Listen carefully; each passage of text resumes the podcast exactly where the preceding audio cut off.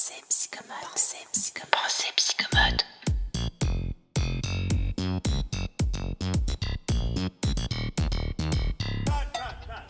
Ici commence la saison 2, la pratique du bilan psychomoteur de A à Z. Bienvenue, faites comme chez vous. Ici, on vous sert un bon psychomotricité tout chaud, si vous me permettez le jeu de mots. Laissez infuser tranquillement pour vous imprégner de l'approche psychomotrice sous toutes ses facettes. Au micro, c'est Carole, psychomotricienne aux commandes de Pensée Psychomote. Enchantée Je crée des outils digitaux pour alléger la charge mentale des psychomotriciens. Et si vous en voulez un bref aperçu, je vous invite à rejoindre gratuitement le wiki en vous inscrivant sur pensepsychomote.com. Bonjour, bonjour, je suis ravie de vous proposer d'écouter ce nouvel épisode du podcast Pensée Psychomote qui est l'épisode numéro 12, un épisode consacré à l'approche pluridisciplinaire du développement de l'enfant. C'est une thématique euh, qui me tenait assez à cœur parce que euh, bah, de mon expérience euh, professionnelle, mais aussi de mon expérience de maman et d'étudiante, je trouve que c'est un sujet qui n'a pas toujours été euh, très très clair euh, pour moi. Et donc j'imagine que pour de nombreuses autres personnes, ce n'est pas clair non plus. À savoir la différence ou la complémentarité, euh, en fonction du point de vue qu'on prend, entre les différentes approches paramédicales qui sont centrées sur l'enfant en développement. Et donc c'est pour ça qu'aujourd'hui, j'ai invité quatre professionnels venus chacune nous partager les spécificités de leur approche et j'ai donc invité une collègue kinésithérapeute en pédiatrie, une collègue ergothérapeute, une collègue orthophoniste ou logopède, comme on dit en Belgique, ainsi qu'une collègue psychologue. Et je me ferai moi-même le plaisir de vous partager les spécificités de l'approche psychomotrice euh, et ainsi que celle un petit peu de la kinésithérapie. Bien, je vous laisse écouter ça et j'espère que ça pourra euh, vous éclairer sur euh, les différents aspects de ces métiers ô combien passionnants et complémentaires. Bonjour Clémentine, alors toi tu es là pour nous parler de l'approche en ergothérapie. Donc c'est quand même une approche assez variée et je vais te laisser le soin de nous expliquer tout ça. Bonjour Carole, donc moi c'est Clémentine Usu, ergothérapeute en périnatalité et pédiatrie. J'exerce en libéral depuis plusieurs années maintenant et c'est vrai que j'ai une pratique euh, assez variée, donc euh, j'ai un compte Instagram sur lequel j'apprécie euh, partager à ce sujet avec tous les, les, collègues paramédicaux. et les futurs et jeunes parents puisque justement je propose des accompagnements justement centrés sur la famille donc c'est vrai que j'ai exercé il y a quelques années plutôt dans le cadre des troubles euh, neuromoteurs. Donc j'ai un DU en développement de l'enfant et paralysie cérébrale. Et plus ça va, plus je m'oriente vraiment sur une prise en charge plus globale centrée sur la famille. Cette année, je fais le DU soins centrés sur le nouveau-né et euh, allaitement maternel.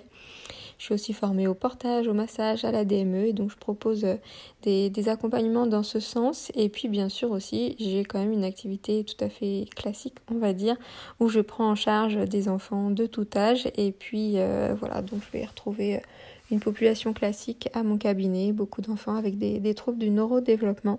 Les ergothérapeutes, on aime mettre en avant cette vision holistique de l'enfant, c'est-à-dire qu'on a vraiment une, euh, une vision globale, euh, on n'est pas centré uniquement sur les compétences de l'enfant ou sur au contraire les, les déficiences et les limitations qu'il pourrait avoir, mais on a vraiment une vision globale, on s'appuie notamment sur un modèle qu'on appelle le PO, personne, environnement, occupation, puisque vraiment notre spécificité c'est qu'on est centré sur les occupations, en anglais on dit occupational therapist, donc la science de l'occupation.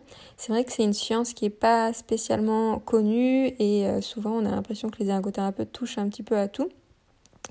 Et euh, oui, en quelque sorte, j'ai envie de dire c'est vrai, c'est pas du tout péjoratif, euh, au contraire, mais c'est parce qu'on a cette approche un petit peu, cet angle d'approche différente et hyper complémentaire des autres professionnels et on travaille hyper bien justement en collaboration avec tout ça.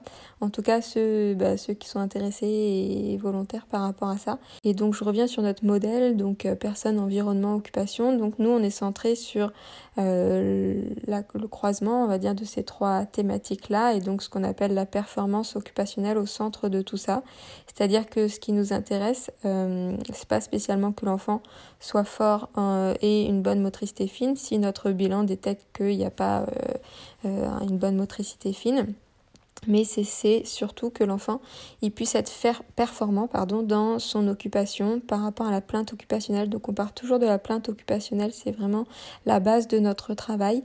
Et donc à partir de là, bah, qu'est-ce qu'on va pouvoir mettre en place comme objectif et euh, comment on va pouvoir faire en sorte pardon, euh, que euh, l'enfant eh ben, soit plus performant dans son, dans son occupation par rapport à la plainte de départ. Et donc on va prendre en considération l'occupation en elle-même bien sûr, l'enfant, donc ses compétences. Et ben par exemple si c'est des choses en lien avec la motricité fine, on va prendre ça en considération bien sûr, mais c'est pas notre axe de travail directement. Et puis on prend énormément en considération aussi l'environnement, que ce soit l'environnement matériel ou humain. Euh, ça c'est aussi une des toutes petites, euh, enfin de toutes nos compétences, en tout cas celle-là est vraiment très spécifique à l'ergothérapie, c'est-à-dire euh, tout ce qui est compensation, aménagement. Euh, et ce travail vraiment en lien avec l'environnement et le matériel, etc. Super intéressant, merci Clémentine. Euh, vraiment, tu as, précisé le, modèle de l'ergothérapie de manière assez claire, je pense.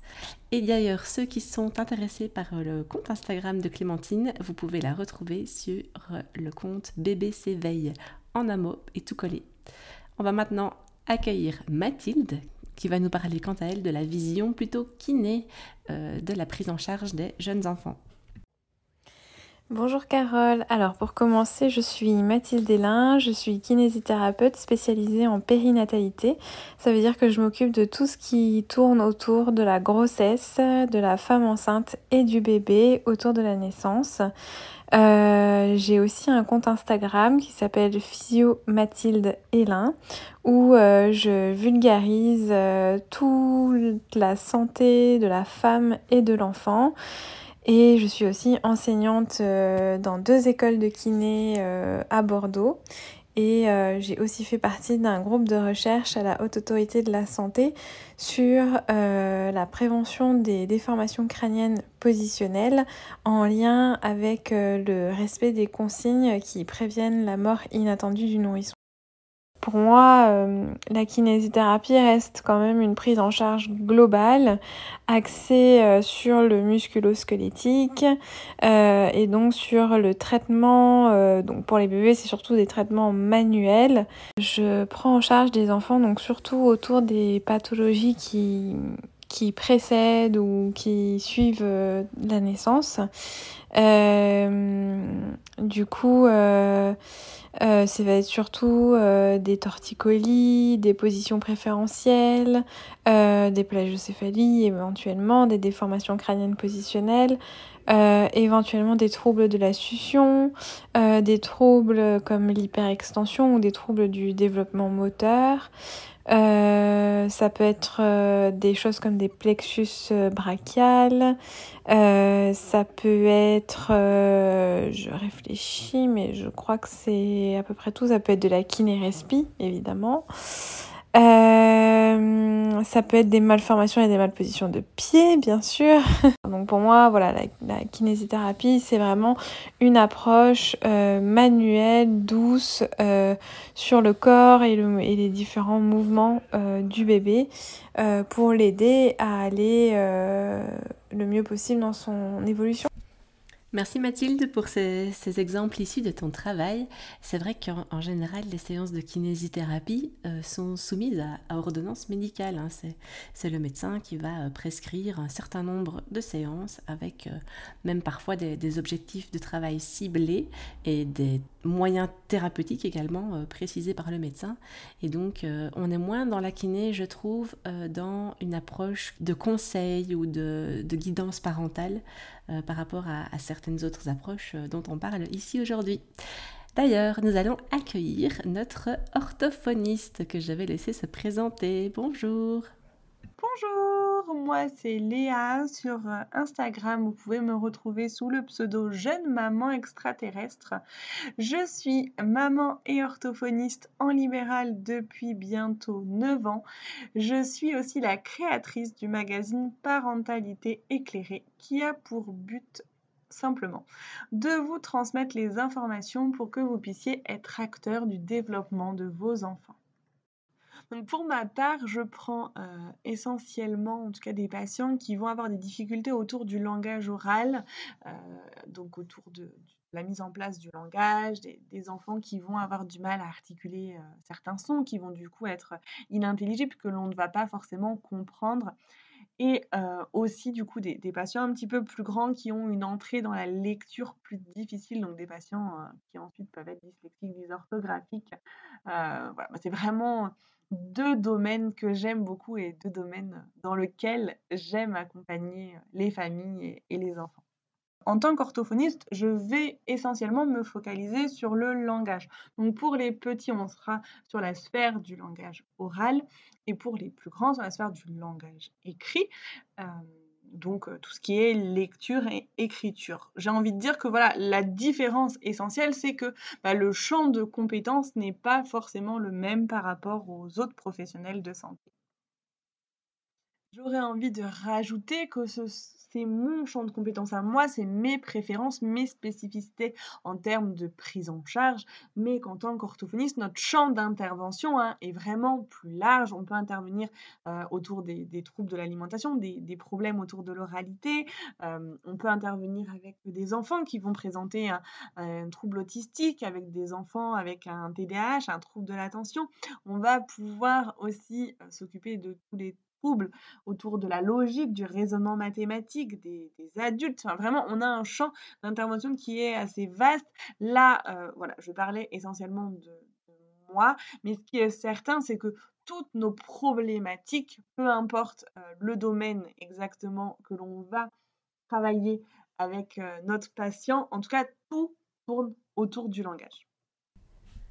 Et si le langage est l'axe de travail en orthophonie, il est également au centre de la prise en charge en psychologie. Et donc nous allons entendre à ce propos les spécificités de cette approche en petite enfance. Bonjour, je m'appelle Jacqueline Bencardino, je suis psychologue, psychothérapeute, auteure et créatrice de contenu sur le web, notamment sur la page Va demander à Jacqueline sur Instagram.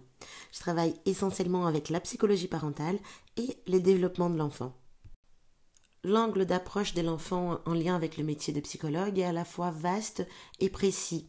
Il est précis parce qu'on va travailler essentiellement avec des questions qui sont liées aux émotions, au lien à l'autre, à la relation aussi avec le monde qui entoure cet enfant.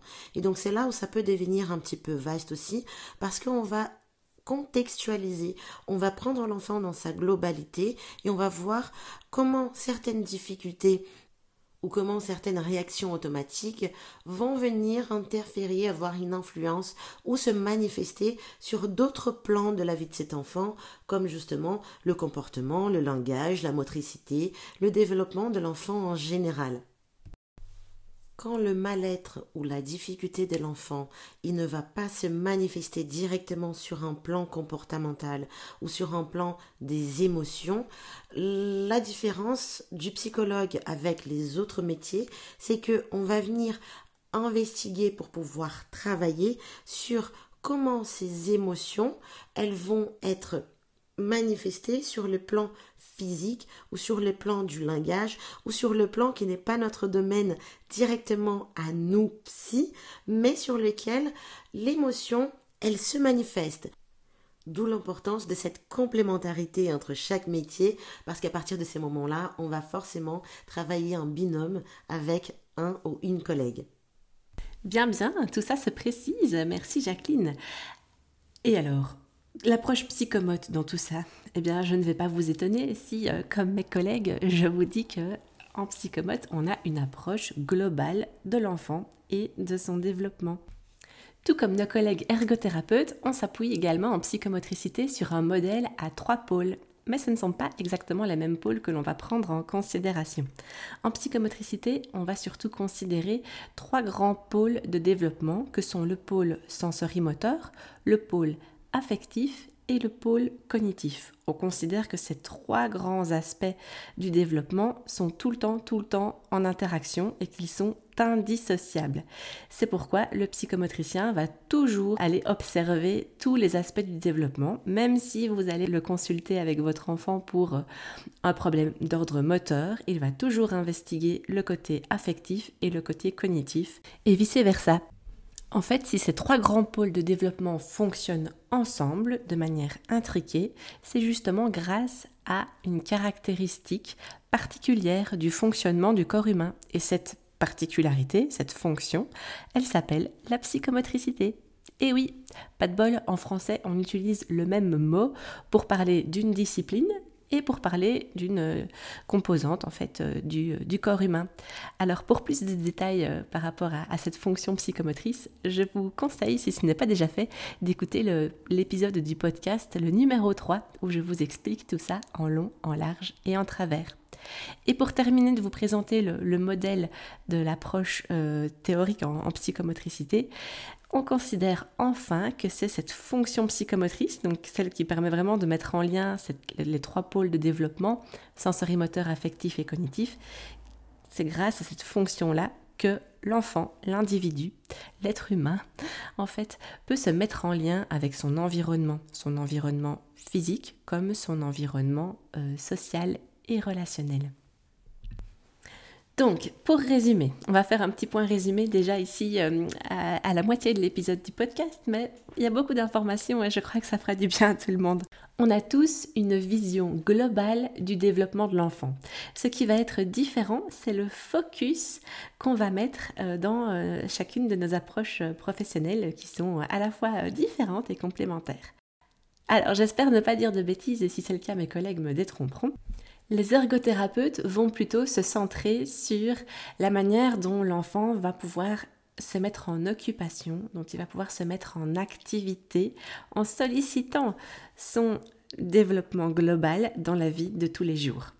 Les psychomotriciens, quant à eux, vont plutôt vérifier le bon équilibre psychomoteur, le bon équilibre psychocorporel entre les différentes fonctions qui sont en intrication les unes avec les autres au sein même de ce développement global.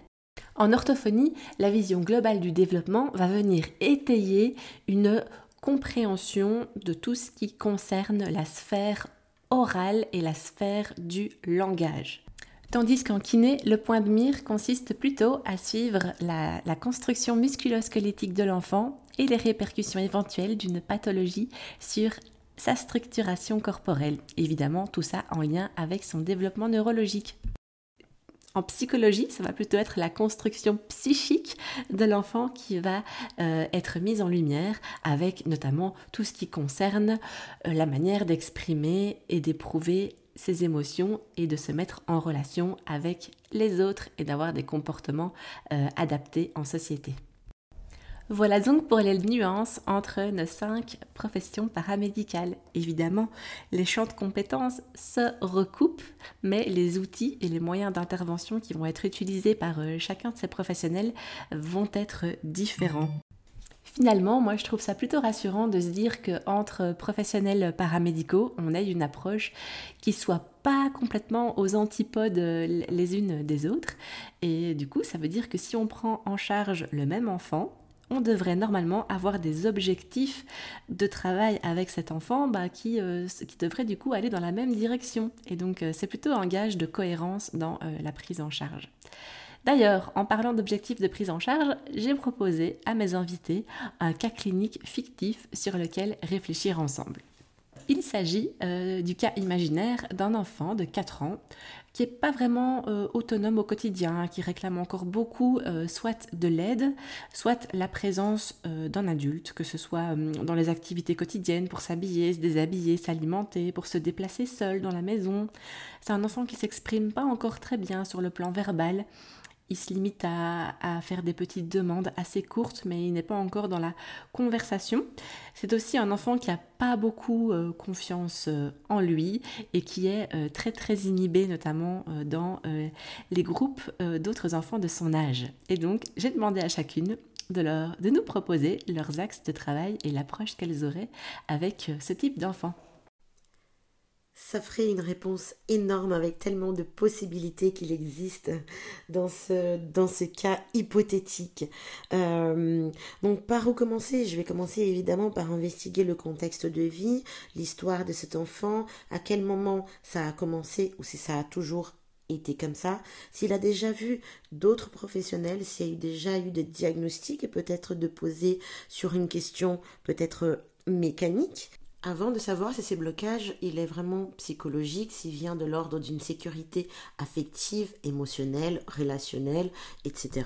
Sur un plan psychologique, ce serait exactement sur ça que j'allais travailler, en termes de relationnel, en termes de figure d'attachement, donc comment cet enfant euh, il est, comment il a toujours été, euh, pourquoi il y a ces manques de confiance, parce que un enfant, en général, il est justement en quête d'autonomie, en quête de de justement ouverture vers le monde, de d'apprentissage, de découverte. Donc forcément, il y a des enfants timides, mais un enfant qui a tellement peu d'assurance au point de ne pas vouloir à 4 ans s'habiller ou être seul dans une pièce, il va peut-être avoir des peurs, des angoisses, euh, des situations qui, qui font qu'il y a ces blocages-là.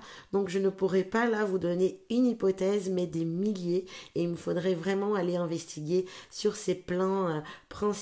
Une fois qu'on aurait éliminé la piste de quelque chose vraiment de, physique ou des motrices, euh, on va pouvoir aller investiguer soit une hypersensibilité, soit des peurs, une défaillance dans l'attachement avec le parent, avec une figure d'attachement justement, ou alors encore s'il y a eu des événements traumatiques qui ont pu venir empêcher cet enfant de se déplacer, de s'habiller, de s'alimenter tout seul. Mais en général, à l'âge des 4 ans, quand on en arrive là, moi je pense que dans ce cas-là précis, ça ne serait pas un cas dans lequel je travaillerais euh, toute seule. Je pense que je demanderai à ses parents d'aller investiguer d'où vient un petit peu la, la base de sa difficulté, euh, de sa motricité. Et puis moi, de mon côté, moi je travaillerai euh, sur sa motivation et sur ses motivations ou manque de motivation, confiance en soi, etc si euh, cette difficulté était entraînée par quelque chose de plus euh, physique ou de plus mécanique. Merci Jacqueline. Donc, euh, ce ne serait pas forcément la psychologie qui serait l'approche de première intention à avoir avec cet enfant. De même que, comme nous allons l'entendre, le kinésithérapeute ne serait pas tout à fait non plus la première personne à consulter.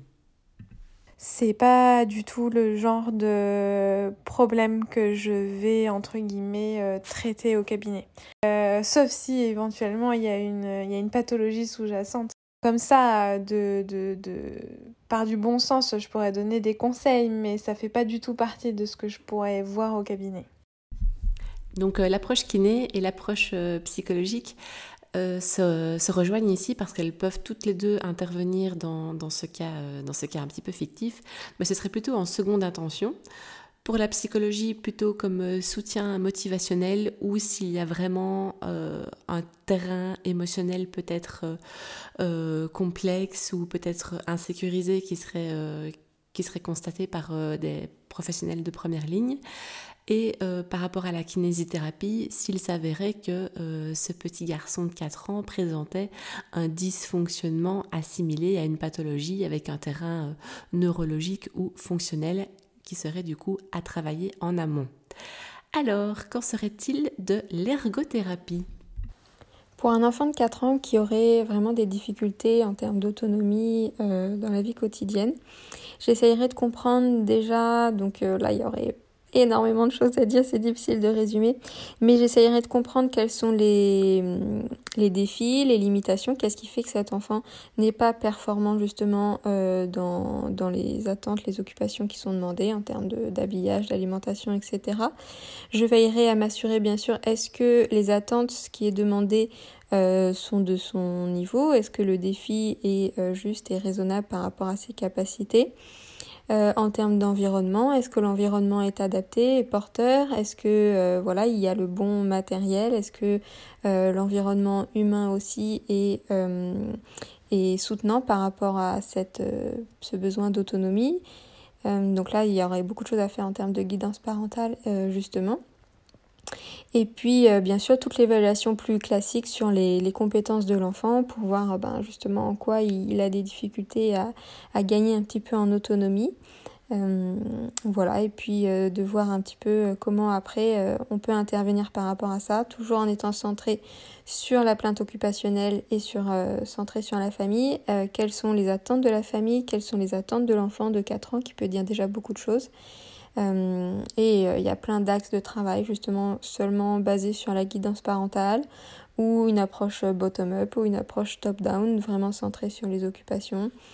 Euh, aussi donner des exercices donc en, bottom-up. Euh, on pourrait très bien euh, mêler bottom-up et guidance parentale et préconiser simplement des exercices à la maison en travaillant sur l'environnement, le matériel, avec le, les notions de juste défi aussi.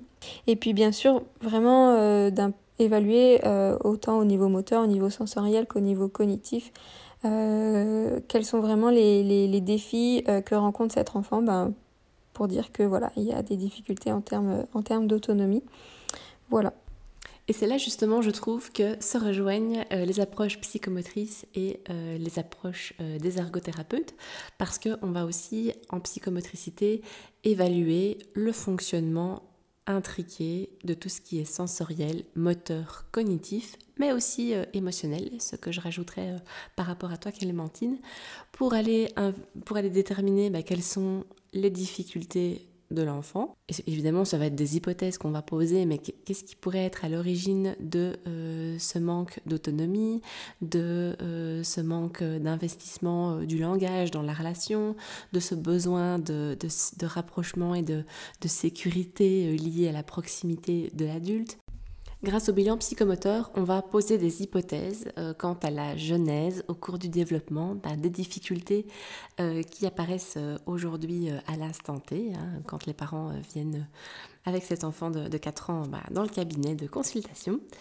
Mais grâce au bilan psychomoteur, on aura aussi une bonne idée des ressources et des compétences que l'enfant peut mobiliser pour s'améliorer, pour évoluer et pour rééquilibrer son, euh, son, fonctionnement corporel et euh, psychocorporel vers une meilleure autonomie.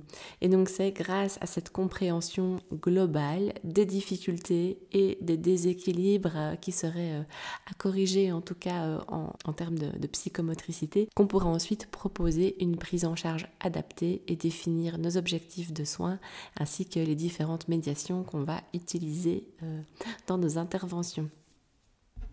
Historiquement, la psychomotricité s'inscrit euh, plus dans une approche de type bottom-up, c'est-à-dire que ce sont d'abord les grands prérequis qui sont travaillés euh, et qui vont qu'on considère comme euh, vraiment le, terreau et les, fondations de l'individu pour lui permettre de se mettre en relation, de se mettre en activité, d'utiliser les objets, d'exercer son raisonnement, de, se, de réguler ses émotions, etc. Et donc on va avoir cette approche-là de, du bas, donc des, grandes fondations, vers le haut, qui est euh, la, sollicitation de ces, de ces prérequis dans la vie quotidienne.